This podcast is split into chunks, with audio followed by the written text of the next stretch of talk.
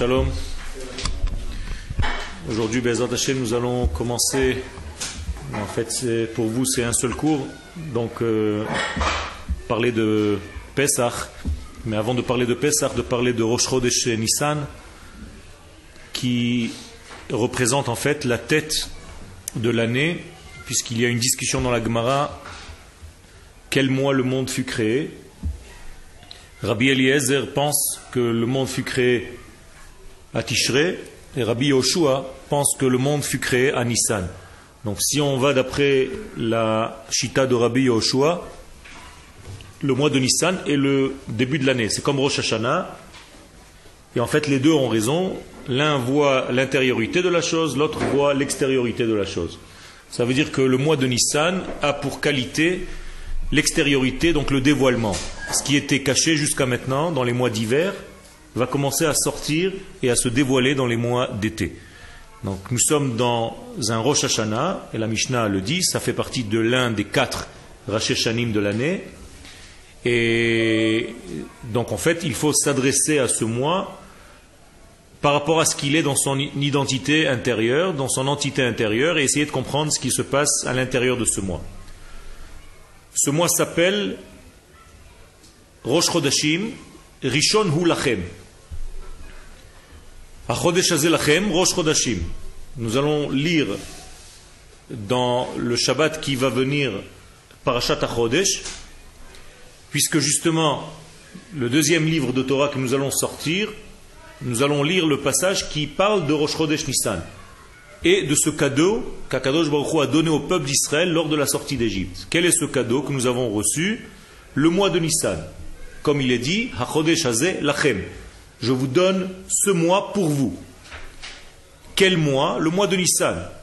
Qu'est-ce qu'il va être pour vous? Qu'est-ce que ça veut dire pour vous? On peut traduire cela par quelque chose de beaucoup plus profond. Je vous donne en fait ce mois en cadeau. Or, puisque ce mois est le début de l'année, les mois hébraïques, les fêtes hébraïques commencent par Nissan, vous savez. Pesach, après a Shavuot, après a Sukkot. Donc on commence d'Afka par Pesach. Si Akadosh Baruch nous donne ce mois en cadeau, il nous donne en réalité toute l'année en cadeau, puisque c'est la tête de l'année. Moralité, Akadosh Baruch en fait nous donne un cadeau, un très beau cadeau, qui est le temps. Akadosh Baruch nous offre le temps. Il faut comprendre le sens profond de ce que je viens de dire. Akadosh Baruch nous donne en cadeau quelque chose d'impalpable, un cadeau extraordinaire qui s'appelle la notion de temps. Si on arrive à recevoir ce cadeau et à le vivre, on peut dépasser toutes les épreuves de ce monde et on peut sortir de toutes nos prisons. C'est ce que fait référence la Torah en parlant de la sortie d'Égypte. La sortie d'Égypte, c'est en fait la domination, la sortie, la libération de nos prisons. Et l'un de nos emprisonnements les plus essentiels, c'est le temps. Les gens sont prisonniers du temps, ils n'ont pas le temps, le temps est plus fort qu'eux. Et quelqu'un qui est prisonnier du temps, il est prisonnier en fait des astres qui forment le temps. Or, les astres qui forment le temps, c'est le soleil et la lune. Avant le soleil et la lune, il n'y a pas de temps. Vous êtes dans un autre système, dans le système en dehors du système solaire, il n'y a pas de temps. Dans l'espace, le temps n'est pas le même qu'ici. Ça veut dire que le temps passe ici par rapport au mouvement du soleil et de la lune. Moralité, si tu es serviteur du temps, tu es serviteur des étoiles du temps. Donc tu sers les étoiles. En hébreu, Oved Kochavim, c'est-à-dire tu fais de la Avodazara. Donc quelqu'un qui sert le temps, que le temps le dépasse, que le temps est plus fort que lui, c'est en réalité un Oved Avodazara, c'est quelqu'un qui fait un culte étranger, étranger à Dieu. En l'occurrence, il sert le temps. Au lieu que ce soit le temps qui le sert, c'est lui qui sert le temps. Celui qui subit le temps Celui qui subit le temps, celui qui n'arrive pas à dominer son temps et à ne pas à utiliser ce temps pour fabriquer les choses. Le temps passe trop vite pour lui, il n'arrive pas à faire quoi que ce soit. Donc c'est le temps qui est roi et lui qui est son esclave. Et donc il est l'esclave des astres. En hébreu, c'est exactement la traduction de celui qui fait un culte étranger. Oved kochavim ou mazalot. Donc il sert les astres et les mazalot, toutes les formes euh, du calendrier et de la, du, zodiaque. Le premier signe de l'astre de ce mois, du mois de Nissan, c'est le bélier. Le bélier, c'était le dieu d'Égypte. Donc, moralité, lorsque les enfants d'Israël étaient en Égypte, ils servaient le bélier, malgré eux, parce qu'ils étaient dans un exil où tout cet exil sert la force du bélier. Ce bélier ne les quitte pas tellement vite. Vous voyez qu'à la première occasion, il y a un veau d'or, c'est la même racine. Ça veut dire qu'il y a ici un problème, et pour sortir d'Égypte, il faut en fait sortir de la domination du temps. Donc sortir de l'astre, sortir du bélier. Car le bélier, c'est le mois de Nissan. Donc lorsque les enfants d'Israël sont sortis d'Égypte le mois de Nissan, ils ont dominé le bélier. Or, pour montrer cette domination du bélier, Akadosh Baruch nous demande de prendre un bélier et de le sacrifier, de l'attacher d'abord à son lit pendant quatre jours et de le sacrifier le quatorzième jour du mois de Nissan, aux yeux des Égyptiens, pour dire, c'est pas je fais un korban, je suis en train de sacrifier, de monter en holocauste votre Dieu. J'ai pris votre Dieu, le bélier, et je vous montre qu'en réalité ce n'est pas un Dieu. Nous avons la domination de ce temps, donc du bélier, donc du premier astre de l'année, du premier mois de l'année. Et c'est dans ce premier mois qui est le roi des mois que nous sommes sortis d'Égypte. Autrement dit, nous avons la domination du temps et c'est ça la sortie d'Égypte. Donc l'une des facettes de la sortie d'Égypte, c'est dominer le temps. Est-ce que c'est clair? On va essayer maintenant de développer par rapport à un texte que j'ai écrit, Hashem, par rapport à ce mois de Nissan. Galut Mitzrayim, hi hashoresh shel kol hagaluyot. L'exil d'Égypte, c'est la racine, la matrice, la base de tous les exils. Toutes les formes d'exil s'appellent Égypte en fait. C'est comme une matrice qui contient en elle tous les exils possibles et imaginables. L'exil d'aujourd'hui s'appelle aussi Égypte. L'exil de Babylone s'appelle aussi Égypte. Pourquoi? Parce que tout simplement, dans l'exil d'Égypte se cachent toutes les autres formes d'exil, tous les degrés intérieurs de l'exil, tous ceux qui en réalité vont se préparer, vont sortir, sont sortis en fait de l'Égypte. Donc l'Égypte était la base, la matrice, le premier modèle de tous les exils possibles et imaginables. Et d'ailleurs, dans son nom Égypte, ce n'est pas le nom d'un lieu, mais le nom d'une prise de conscience. Être en Mitzraïm, dans le mot Mitzraïm, il y a le mot prison, Metzar, Ken, Tsar, étroit, l'étroiteuse de l'identité, Mi. Mitzraïm, Mi. Le Mi, ton qui, qui, ton identité, qui es-tu, se trouve dans un exil, se trouve en prison. Je traduis avec des mots simples, en Égypte, l'identité de l'homme se trouve en prison. Donc moralité, ça va être la matrice de tous les exils. Qu'est-ce qui se passe dans tous les exils? Qui est en prison en réalité? Pas seulement les hommes, mais leur identité. Ils vont oublier en fait leur identité, ils vont oublier leur langue. Regardez ce qui se passe dans les pays aujourd'hui. Malheureusement, les gens, même pour étudier la Torah, ils étudient en français. Regardez ce qu'on est en train de faire maintenant. C'est malheureux d'étudier la Torah dans une autre langue. Il y a déjà ici une forme de paralysie, pas normale. On étudie un texte en hébreu, on est obligé de le traduire en français. Imaginez-vous dans les pays étrangers à notre nature, à notre terre, on étudie pratiquement qu'en français. Vous rentrez dans une yeshiva, tout le monde parle français, l'anglais, ça dépend où il se trouve. C'est pas normal. La Torah s'étudie dans sa racine. Moralité, l'Égypte est un fléau, une maladie de laquelle il va falloir sortir. Celui qui arrivera à sortir de cette Égypte, il va être libéré.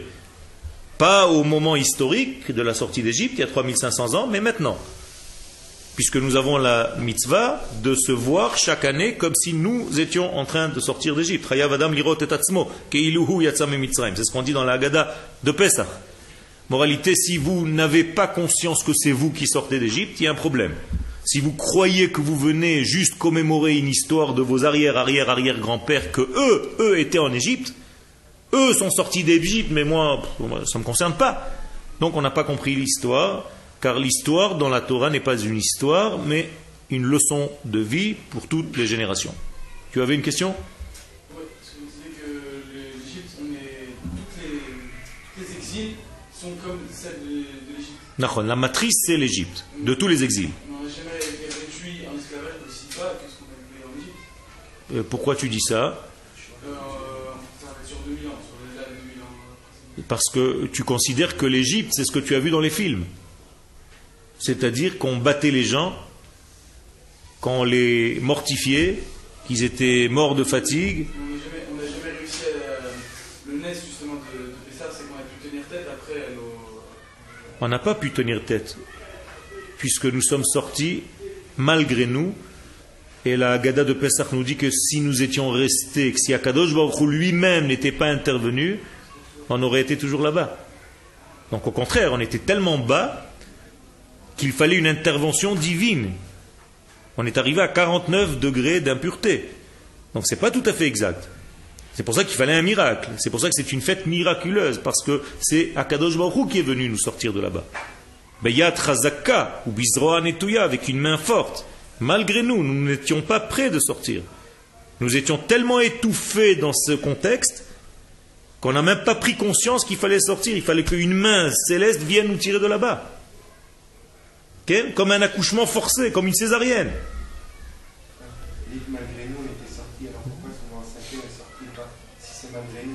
Il y a fait parce que même quand c'est malgré nous, la question est pourquoi un seul cinquième est sorti de parmi tous ceux qui étaient là-bas Parce que ce un cinquième représentait en fait les enfants d'Israël, ce qu'on appelle dans le langage Bnei Israël.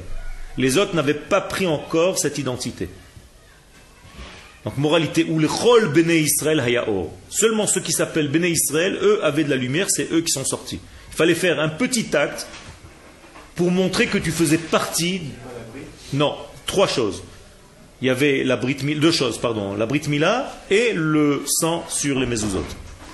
Dans ces deux actes, qu'il va falloir bien entendu étudier, un jour ou l'autre, mais dans ces deux actes, tu montrais que tu faisais partie de cette conscience globale de la nation qui a compris qu'il fallait qu'elle sorte pour appartenir au divin. Ceux qui n'ont pas compris ce degré-là sont restés là-bas et sont morts dans la plaie des ténèbres. Précisément, dans la plaie des ténèbres, parce qu'ils sont restés dans le noir, en fait, dans l'oubli. Les ténèbres, c'est pas du noir qui a recouvert l'Égypte, c'est un noir au niveau de l'esprit. Quelqu'un qui ne voit plus clair. Quand quelqu'un n'arrive plus à réfléchir, il dit je vois plus clair, mais il est dans le noir. C'est exactement ce- cette forme de noir qui a régné en Égypte dans cette plaie. Et c'est des gens qui en fait ne voient plus la lumière, sont des pessimistes, ils voient que du noir partout. Si, euh, si on dit que c'est le modèle de tous les exils qui sont, en Afrique, est-ce que ça veut dire que si maintenant il y aura des juifs qui Alors, si, Chaz Shalom, il y a des gens qui sont sortis, qui ont quitté complètement le judaïsme, qui se sont mariés dans des mariages mixtes, c'est pour ça que le danger de l'exil, l'essentiel du danger, c'est l'assimilation.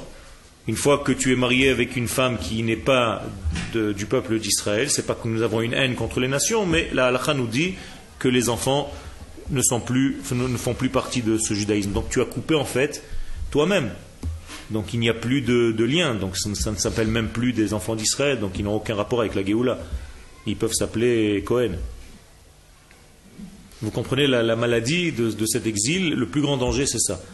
Et, et 80% de, nos frères malheureusement tombent dans ce problème en dehors des Israël.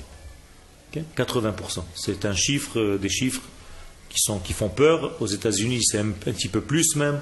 En France, c'est entre 70 et 80 C'est quelque chose de très grave qui, qui nous fait perdre notre identité. Donc, je continue. Galut Mitzrayim ishoresh kol hagaluyot, ach begeulat mi ishoresh kol. Mais nous avons vu pour l'instant que le sens négatif, puisque l'Égypte c'est la base de tous les exils, la sortie d'Égypte c'est la base de toutes les délivrances. De la même manière, vous comprenez Ça veut dire si je prends le modèle d'Égypte pour comprendre les exils, je dois prendre le modèle de la sortie d'Égypte pour comprendre toutes les sorties de tous les exils. C'est la même chose, puisque c'est la matrice, elle est la matrice et dans le sens négatif et dans le sens positif. Pardon? Les- alors à chaque génération, c'est ça le modèle, à chaque génération, il y aura un modèle Moshe Rabbeinu de la génération en question, et il va falloir le décoder, le trouver. Juste un petit exemple, puisque tu poses la question, à Purim, qui c'était Mordechai. D'accord? Donc à chaque fois, il y aura un qui va apparaître et qui va représenter le Moshe.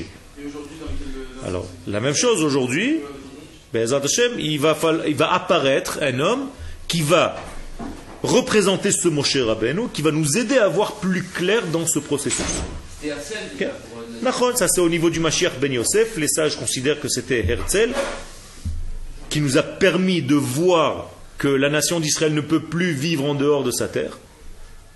Et c'était une base. Nous attendons aujourd'hui le degré de Mashiach Ben David, qui est en fait un degré spirituel aussi, avec l'apparition du Mashiach. Euh, Il y a un, un, un- un tr- un trait d'union, un dénominateur commun entre ces, ces libérateurs. Généralement, ils ont dans leur prénom un même, puisque euh, Moshe, Mordechai et Mashiach. Et ceux qui les accompagnent ont généralement le Aleph comme début de prénom. Aaron à Cohen avec Moshe, Esther avec Mordechai et Eliyahu Hanavi avec, avec le, le, euh, le Mashiach. Donc nous avons le libérateur qui commence par un même et le sous-libérateur ou le l'accompagnateur du libérateur qui s'appelle qui commence avec un prénom de Aleph. Quel? Non, alors encore une fois, Herzl c'était on a dit Mashiach ben Yosef. Dans le messianisme d'Israël, il y a deux degrés, Ben Yosef et Ben David. C'est pas le même Mashiach. C'est deux degrés dans un processus. Mashiach Ben Yosef, c'est une forme du retour national, même non religieuse, première partie. Et la deuxième partie de Mashiach Ben David, c'est une partie qui est déjà au niveau spirituel liée à Kadosh Baruch véritablement. C'est là Alors, Vehine, Besefer Meimarom la Rav Harlap. Le Rav Harlap nous a écrit un livre concernant la Géoula qui s'appelle Meimarom, les eaux supérieures. Et il dit, Katav ki afal pi shemitzad achitzoniut hayu Israël avadim le paro. Bien que, apparemment, les enfants d'Israël étaient serviteurs au pharaon en Égypte, bepnimiut, dans l'intériorité du processus, haya gadol. Il dit le Rav que l'asservissement lui-même, c'était la libération par excellence. Ça veut dire quelque chose de complètement inverse à la logique. Je répète, le Rav nous dit que le fait que les enfants d'Israël soient asservis en Égypte, c'était ça la délivrance. Pourquoi dit-il une chose pareille? Est-ce qu'on peut dire que lorsque je suis esclave en Égypte, c'est là où je commence ma délivrance? La raison c'est parce que l'âme intérieure du peuple d'Israël. Elle s'est libérée justement grâce à l'asservissement. Ça veut dire l'asservissement des Égyptiens contre Israël a servi à quelque chose, à libérer leur âme. Qui a pris un coup en fait? Leur, leur corps. C'était dur pour le corps, mais l'âme pendant ce temps s'est libérée. Ça veut dire la, la servitude du corps, l'asservissement du corps, a fait en sorte de réveiller la conscience de l'homme qui était en Égypte en train de travailler. Un exemple, ça veut dire que de temps en temps, quand c'est difficile dans votre vie au niveau matériel, extérieur, vous commencez à vous poser des questions au niveau intérieur. Et les gens font un bilan de santé spirituelle justement parce qu'ils ont des problèmes physiques. Et ça revient généralement toujours au même schéma. Un homme vivait comme il avait envie de vivre, Chaz Shalom, il a eu un accident, au moment de l'accident, il commence à réfléchir à la vie, il est trois mois à l'hôpital, il réfléchit à plein de trucs, tout change dans son esprit, il redécouvre sa spiritualité parce qu'il a perdu son corps. C'est un petit peu un travail euh, qui n'est pas normal, mais malheureusement l'homme n'arrive pas à comprendre les choses sans recevoir des coups. On devrait arriver à une conclusion pareille sans passer par ces coups au niveau du corps. Mais ça se passe comme ça. Donc le Rav nous explique qu'en Égypte, comme ils ont reçu des coups au niveau de leur corps, eh bien c'était la résultante de cela, la libération de leur esprit, a commencé à se faire. Velimut Gadol. L'esprit se libère au moment où il y a l'accident, pas après? Non, au contraire. Non, c'est le fruit de la libération. Non, je ne parle pas de, de, de, de, de la libération. La libération de l'esprit, c'est pas au moment de l'accident. Au moment de l'accident, l'homme ne comprend pas ce qui se passe. Il a pris un coup. Donc il n'est plus au niveau de sa conscience pour l'instant. Il pense à son corps, il pense à son rétablissement corporel, physique. Mais lorsqu'il commence ce, ce schéma de travail, il va dévoiler ce qui a déjà été en lui, qui ne s'est pas libéré jusqu'à maintenant. Alors toi tu dis que c'est au moment même du coup Dans un moment très difficile, il pense à rien. Nachon. Donc en fait, on ne peut pas dire que son esprit soit libéré pour l'instant. Alors, il y a fait, mais oui, mais le problème c'est que nous, nous ne pouvons pas euh, euh, parler des choses au niveau de leur source, mais au niveau de leur apparition. Donc ça apparaît, ça va apparaître lorsque la personne va commencer à faire un travail sur elle-même et va reprendre un petit peu les valeurs de la vie et les mesures de la vie. Il y a toujours des gens qui viennent te donner des leçons, mais ils sont passés par des stades un petit peu difficiles, alors ils te disent, tu sais, fais-moi confiance, j'ai de l'expérience, j'ai passé, je te souhaite pas, mais j'ai pris conscience de 1, 2, 3, 4, 5. hein. Il est malin parce qu'il vient de recevoir un coup. Mais avant cela, il ne parlait pas comme ça. Ça veut dire qu'il y a ici une prise de conscience et le Rav nous dit Velimud gadol noten lanu harav bidvarav. C'est une grande leçon que le Rav nous donne ici. Pourquoi? Parce qu'on peut comprendre de là qu'en réalité l'asservissement lui-même fait partie de la libération. Au moment où même tu travailles, au moment où, tu es asservi, c'est là où tu commences déjà à être libre. Klomar, explication.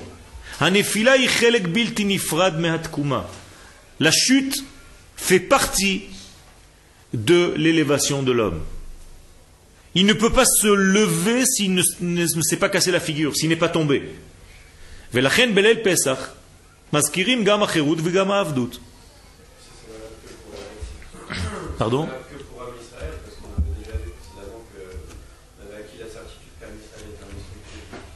Oui. Nachon. Il y a une, forme d'élévation, de, marche au niveau historique qui, apparaît réellement, véritablement, clairement en Israël, dans le peuple d'Israël, parce que faisant partie de l'ét- de l'éternité, le peuple d'Israël étant indestructible, donc moralité, c'est comme un dessin animé. Euh, Les personnages tombent, ils se décomposent, ils se rassemblent et ils continuent à vivre. Il n'y a pas de mort dans les dessins animés. Ça veut dire que tout le temps, ils sont là. Eh bien, le peuple d'Israël, ça se révèle de cette manière-là, justement parce qu'il est dans l'éternité. Mais nous devons comprendre quelque chose qui va nous servir durant tous les exils, puisque le modèle, c'est l'Égypte. Or, nous sommes en train d'étudier maintenant le mois de Nissan, le mois de la sortie d'Égypte, et j'ai besoin de comprendre aujourd'hui pour mon exil. Est-ce que les choses difficiles que nous passons aujourd'hui sont seulement des chutes ou est-ce qu'elles viennent, ces choses-là, pour réveiller ma conscience, pour prendre conscience de quelque chose de beaucoup plus profond? C'est ça l'étude.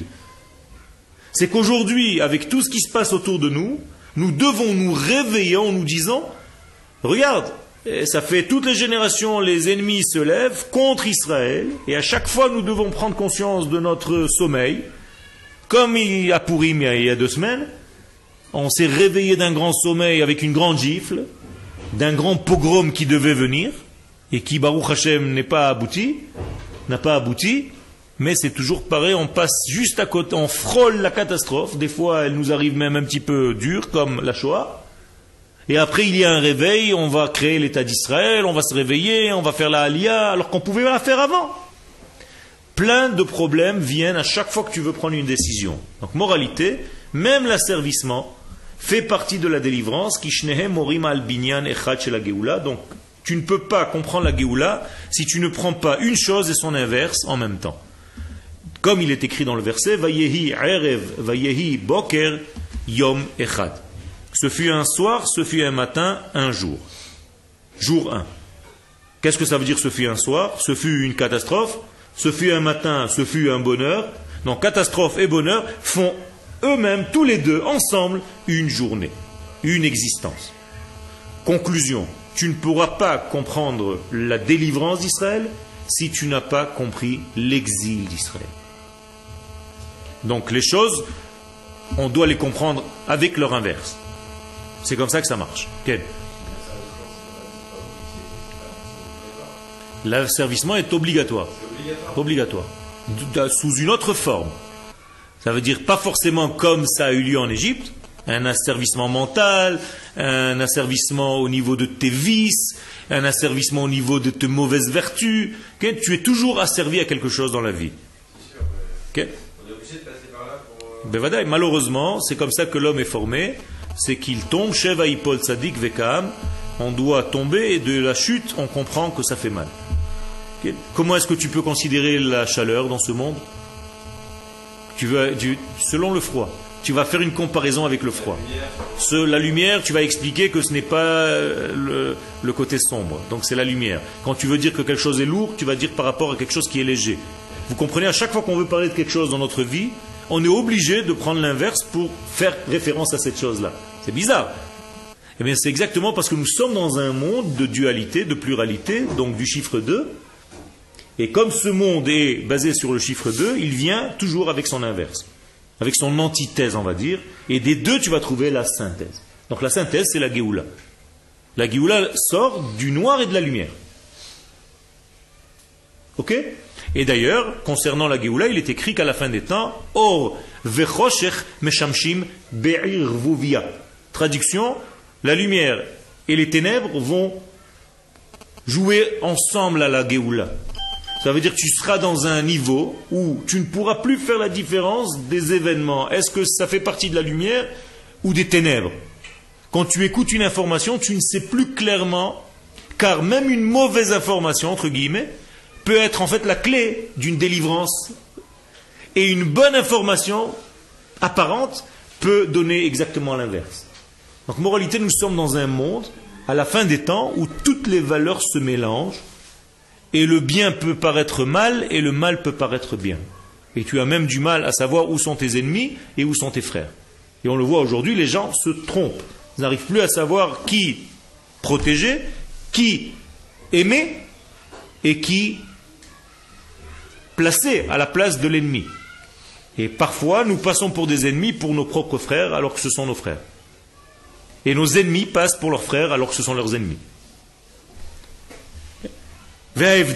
Donc la différence, ben.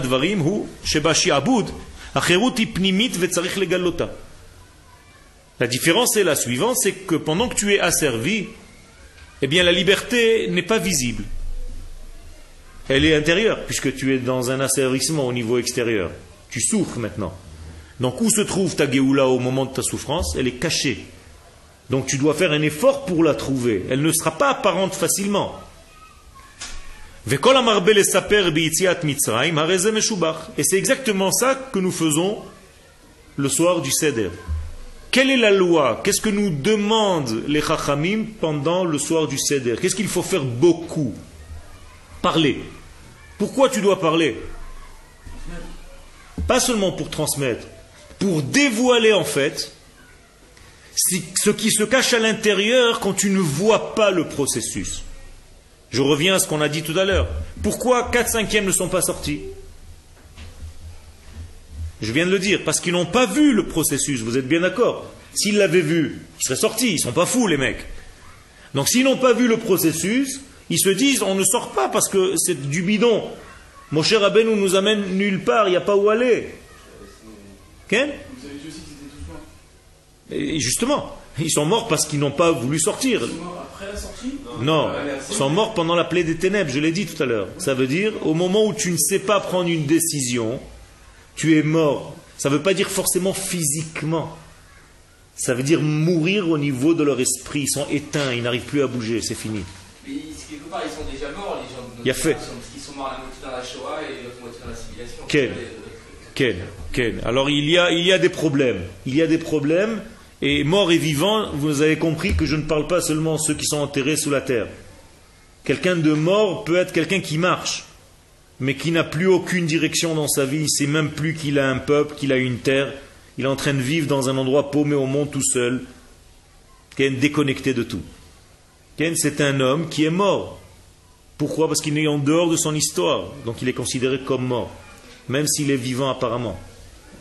Donc mort et vivant, ne, simplifiez pas ça à, mourir ou être en vie. Mourir, c'est très vaste, et vivre, c'est très vaste. Pas tout le monde vit au même degré, vous êtes bien conscient. Il y a des gens qui vivent plus que d'autres. Il y a des gens qui sont un petit peu plus morts que d'autres. Les tzadikim, par exemple, de leurs morts, sont appelés vivants. C'est une règle. Tzadikim, ben mitatam, kurim chaim. Un tzadik est toujours vivant, même quand il est mort. Alors qu'est-ce que ça veut dire?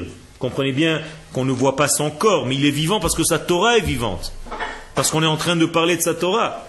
Donc je le fais vivre. Là, je suis en train de citer un rave. Donc ce rave est en train de vivre par ma parole. Donc il est toujours vivant. Quel? C'est comme quand on dit un homme mort dans les Exactement. Exactement, exactement, exactement. Donc, comprenez bien les, nu- les nuances. On est en train d'étudier un degré un petit peu plus subtil du premier degré qu'est mort et vivant. C'est pas chez les enfants. Qui si pour tout l'ossi pour chez le gnaï. Alors, moralité, quand tu parles de l'Égypte, pendant ton céder de Pessah, pourquoi tu parles du mauvais côté qu'il y avait là-bas? Comment est-ce qu'on commence la Haggadah de Pessah? Par un bon côté ou par un mauvais côté? Par un mauvais côté. Qu'est-ce qu'on dit au début de la Haggadah? Qu'on était des esclaves. Pourquoi tu as besoin de me rappeler ça? Justement pour faire la balance, la contradiction. Au départ, nous étions dans les ténèbres et il s'est passé un switch. Akadosh Baruch nous a sortis. Vous avez compris Donc je dois apprendre en fait, et là je suis d'accord avec ce que tu as dit, c'est une transmission, c'est une éducation, que quoi? Que je dois enseigner à mes enfants je dois enseigner aux- aux futures générations que même si la situation est compliquée apparemment au niveau de mes yeux, je suis sorti une fois d'Égypte, donc je peux sortir de toutes les situations. C'est un optimisme juif qui est très important et qu'on doit réaliser, vivre, pour que nos enfants sachent qu'il n'y a aucune situation qui est bloquée, qui est fermée. Ça n'existe pas. Chaque fois que tu as un problème, tu peux t'en sortir si tu veux vraiment. בסדר? Donc, אדרבה, הוא מלמד דבר נפלא, שאפילו בזמן שמצד מעשיהם היו ישראל שקועים בבוצר חלאה, במ"ט שערי טומאה. donc, à quoi ça sert de dire du mal de ce que nous étions au début dans le mauvais? En réalité, j'explique ici, que c'est justement une leçon de vie. Même que les enfants d'Israël, bien que les enfants d'Israël aient été dans le noir complet, dans les 49 degrés d'impureté, eh bien malgré ça, ils sont sortis. Qu'est-ce que vous voulez de plus? Ça veut dire qu'on ne peut pas être plus bas et ils sont sortis au plus haut. C'est pour ça que ce rappel est un rappel d'un optimisme extraordinaire. À chaque fois qu'on va parler de l'Égypte et de la sortie d'Égypte, on va devenir normalement plus optimiste qu'avant. C'est ça la leçon. Et donc ça va te donner une simcha. Ça va te donner une simcha parce que tu t'aperçois qu'en réalité, tout le judaïsme ne parle que de cela. De la capacité du juif, parce qu'il vient d'un monde libéré, parce que dans sa racine profonde, il est libéré. De par sa nature, il est déjà créé comme un homme libre, et non pas comme un esclave. Eh bien, il est tout le temps dans la liberté, dans la libération. Là où il ira, il se libère de tous les degrés. Le Rav Kook appelle ce degré au nom d'un oiseau. Quel est l'oiseau très israélien que vous voyez de partout? Non Le moineau. Vous voyez beaucoup de petits moineaux. Comment on appelle le moineau en hébreu?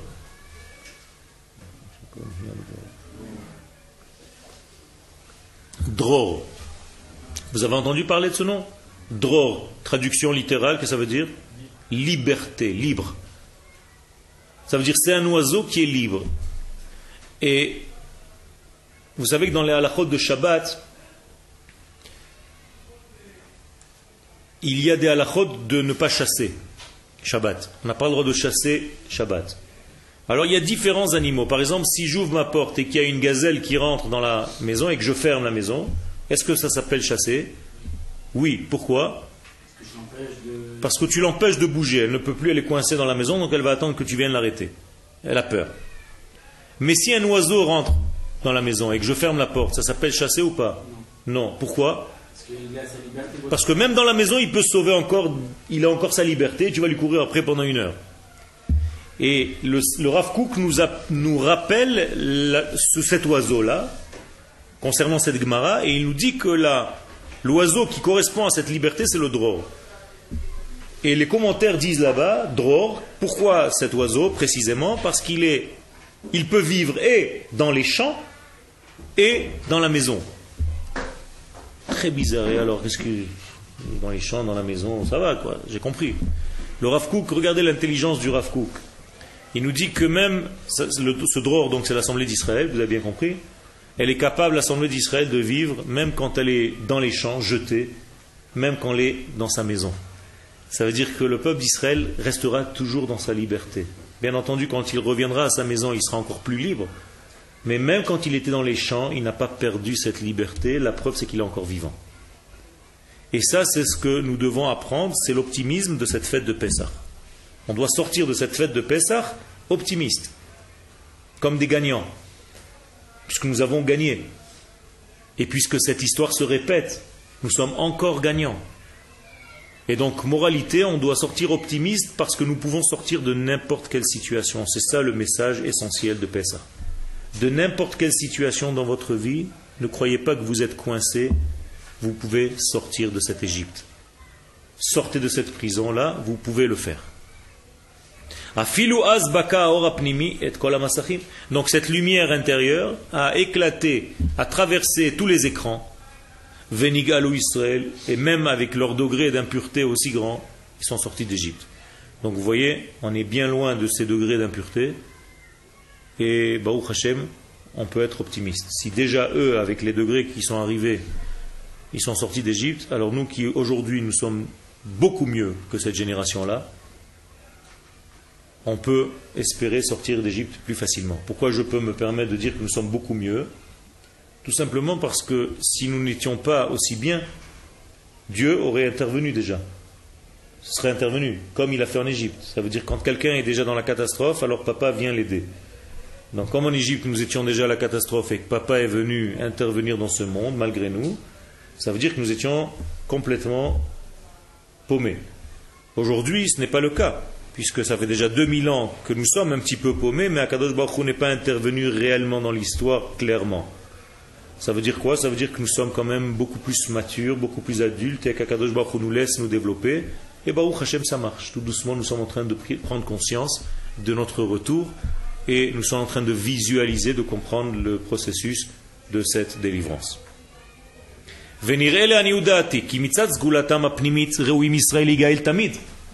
Donc c'est ce que je rajoute ici.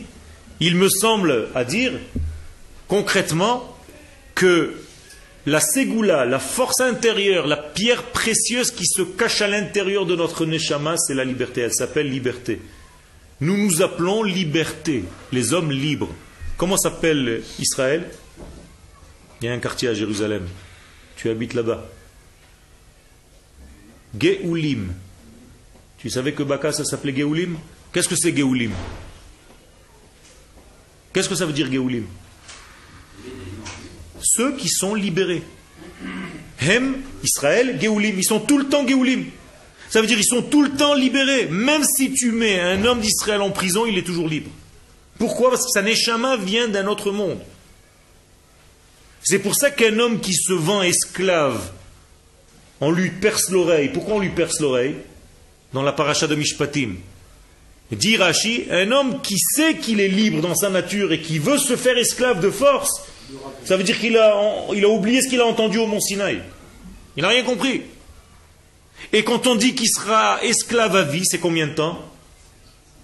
49 ans. La cinquantième année, il sort. Pourquoi? Parce qu'il ne peut pas. Il n'y a pas de. À vie en Israël, dans le peuple d'Israël, ça n'existe pas. Être esclave à vie, tu vas sortir un jour ou l'autre. Si tu prends conscience, tu sors aujourd'hui. Si tu prends un petit peu moins conscience, tu vas sortir le Shabbat qui va venir. Et si tu prends un tout petit peu moins conscience, tu vas sortir dans 50 ans. Mais tu vas sortir. Il n'y a pas de fin, de finalité négative, de mort dans ce peuple. Chaim hayom.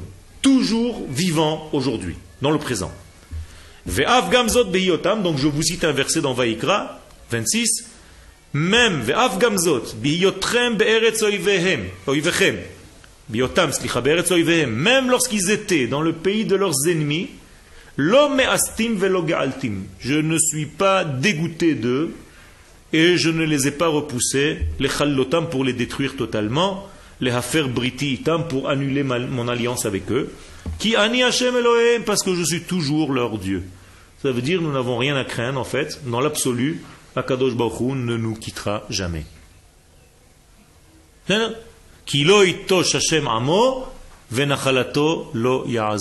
Traduction, Akadosh Baruch ne quittera jamais son peuple ni sa terre. N'abandonnera jamais sa terre.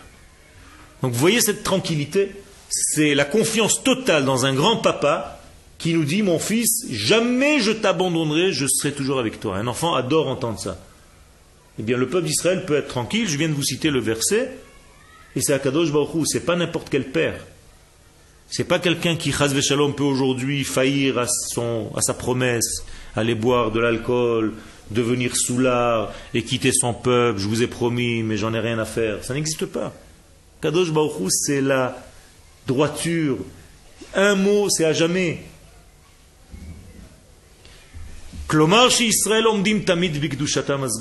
Conclusion, Israël est toujours au niveau de leur sainteté absolue. Et qu'est-ce qui s'est passé en Égypte? Tout simplement, elle s'est dévoilée, cette force. Elle était cachée et elle s'est dévoilée. Pour la première fois dans l'histoire, les nations ont vu de quelle matière était fabriqué ce peuple. Et C'est des mutants, des trucs bizarres. On n'arrive pas à les exterminer. Et d'ailleurs, les nations du monde deviennent folles à cause de ça, parce qu'on veut toujours nous exterminer. Et Akadosh Baruch Hu matzilenu miyadam. כן, on le dit. והיא שעמדה לאבותינו ולנו, שבכל דור ודור עומדים עלינו לכלותנו, והקדוש ברוך הוא מצילנו מידם. כן, ça donne de belles chansons. Et c'est la vérité. Amo. Qu'est-ce que ça veut dire chelek Hashem amo Le peuple d'Israël est une partie de Dieu. C'est une étincelle, une parcelle divine. Et la shecherut, shecherut zo hacherut, hi hacherut shemitzat pnimiut nishmatam shel Israël. Mais en réalité, cette liberté d'Égypte, cette libération d'Égypte était une liberté intérieure pas encore la liberté extérieure.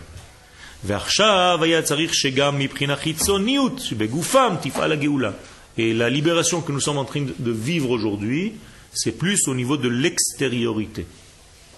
Ça veut dire notre âme a été libérée en Égypte et notre corps sera libéré maintenant dans cette délivrance que nous sommes en train de vivre maintenant. La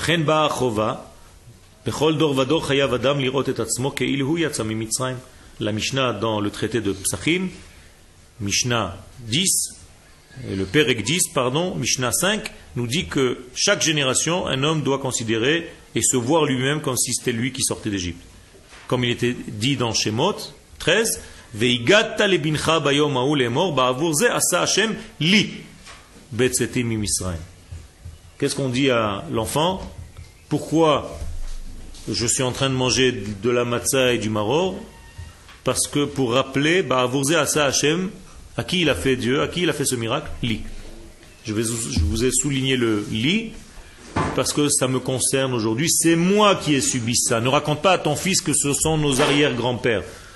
Est-ce que vous avez compris la leçon? Ne dites pas autour de vous que Dieu a libéré nos grands-parents. Non, Dieu nous libère à nous. Il faut parler au présent. Il faut parler de ton alia. Il faut parler de ta libération à toi. Quand vous allez manger à Pessah, j'espère que vous n'êtes pas en dehors d'Israël pour Pessah. Ken, il y a beaucoup de cédères de Pessah qui se font, je ne sais pas pourquoi. Ken, je n'ai pas encore compris dans tous les journaux des cédères de Pessah en Égypte et en Turquie, en Bolivie ou je ne sais où. Ken, Ken en Égypte aussi. Ken, c'est la même chose. Tout s'appelle Égypte. Je comprends pas cette mentalité. Ken? Alors, quand vous allez être dans votre cédère de Pessah, dites aux gens qui sont autour de vous, on est en train de parler de nous-mêmes. Arrêtez de croire que c'est une histoire. C'est pour ça que vous êtes encore coincés ici d'ailleurs. Parce que vous croyez que c'est une histoire. Moi, moi, j'ai subi la sortie d'Égypte. C'est comme ça qu'il faut dire à vos parents. Cette année, je suis sorti d'Égypte, je suis rentré en Israël, Baruch Hashem. Dites à vos frères, à vos sœurs. Vous n'avez pas compris, on est en train de parler de nous-mêmes, on n'est pas en train de parler d'une histoire qui s'est passée un jour. Et alors là, tu vivras ta vraie sortie d'Égypte. Tu vas comprendre en réalité ce que tu es venu faire ici. Et à condition que tu te rappelles que tout le temps tu es dans une situation de délivrance. Tu n'es pas un exilé, tu es un homme libéré, libre.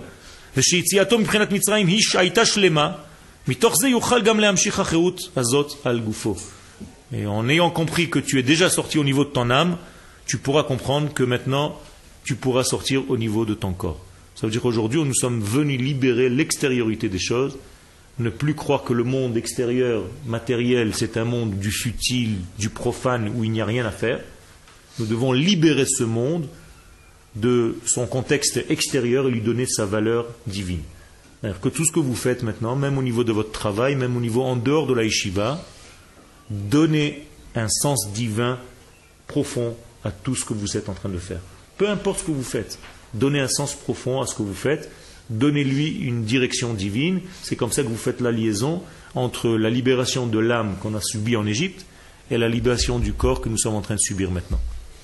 Le corps est important, il faut le libérer lui aussi, et il faut le mettre au niveau de cette neshama qui a déjà été libérée en Égypte. Lorsque les deux degrés, la neshama et le corps, se retrouveront, eh bien l'intériorité, donc la neshama, et l'extériorité, le corps, seront pareils. Et c'est ce qu'on souhaite, à chaque fois on dit. Que Dieu soit un et son nom soit un. Ça veut dire son intériorité et son dévoilement. Exactement comme nous. Quand mon intériorité et mon dévoilement seront un, je pourrai dire que je suis libéré. Avec des mots simples, lorsque Yoel intérieur sera exactement comme le Yoel que vous voyez à l'extérieur, je peux dire que j'ai fait mon travail dans ce monde, je suis en train de faire un acte messianique. Je suis en train de libérer mon âme et la dévoiler. Il n'y a pas de décalage entre ce que je suis dedans et ce que je suis dehors, entre l'être et le paraître. je vous souhaite à tous une bonne sortie d'Égypte et aider ceux qui n'ont pas encore compris à se réveiller, de les réveiller, parce que vous allez faire un travail, c'est important, de prendre ce que vous avez étudié, de faire un cours, de préparer un cours et d'aider. Tu ne sais jamais ce que peut faire une parole réveiller des consciences. Si vous sauvez une seule personne, une seule âme, c'est comme si vous avez sauvé le monde entier. Chak sa mère.